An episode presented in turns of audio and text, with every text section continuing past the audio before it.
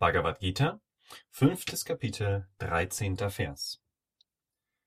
Im Geist allen Handlungen entsagend und selbst beherrscht, ruht der Verkörperte glücklich in der Stadt mit den neun Toren, handelt nicht und verursacht auch nicht die Handlungen anderer von Körper und Sinnen.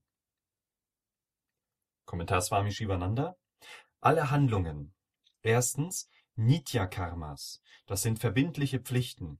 Sie auszuführen bringt keinerlei Verdienst. Sie jedoch nicht auszuführen bringt Schuld. Sandhya Vandana und so weiter gehören in diese Kategorie. Zweitens Naimittika Karmas. Diese Karmas werden zu bestimmten Anlässen ausgeführt, wie bei der Geburt eines Sohnes, einer Sonnenfinsternis und so weiter. Drittens Kamya Karmas. Unverbindlich. Sie sollen bestimmten Absichten dienen, um Regen zu erhalten, einen Sohn weiter.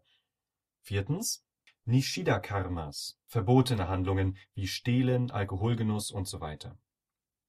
Fünftens Prayashita-Karmas, Handlungen, um die Auswirkungen von bösen Taten oder Sünden aufzuheben. Der Mensch, der seine Sinne beherrscht, entsagt allen Handlungen durch Unterscheidung, da er Nichthandeln im Handeln sieht und in diesem Körper mit neun Öffnungen die neuntorige Stadt, glücklich verweilt. Denn er ist frei von Sorgen, Beunruhigungen, Ängsten und Furcht. Sein Geist ist ganz ruhig und er genießt den höchsten Frieden des Ewigen. In dieser neuntorigen Stadt ist das Selbst König. Die Sinne, der Geist, der unterbewusste Geist und der Verstand sind die Bewohner, die Untergebenen.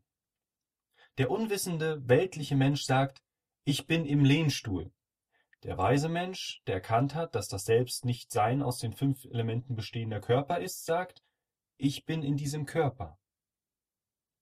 Vergleiche Kapitel 18, Vers 17 und Vers 50.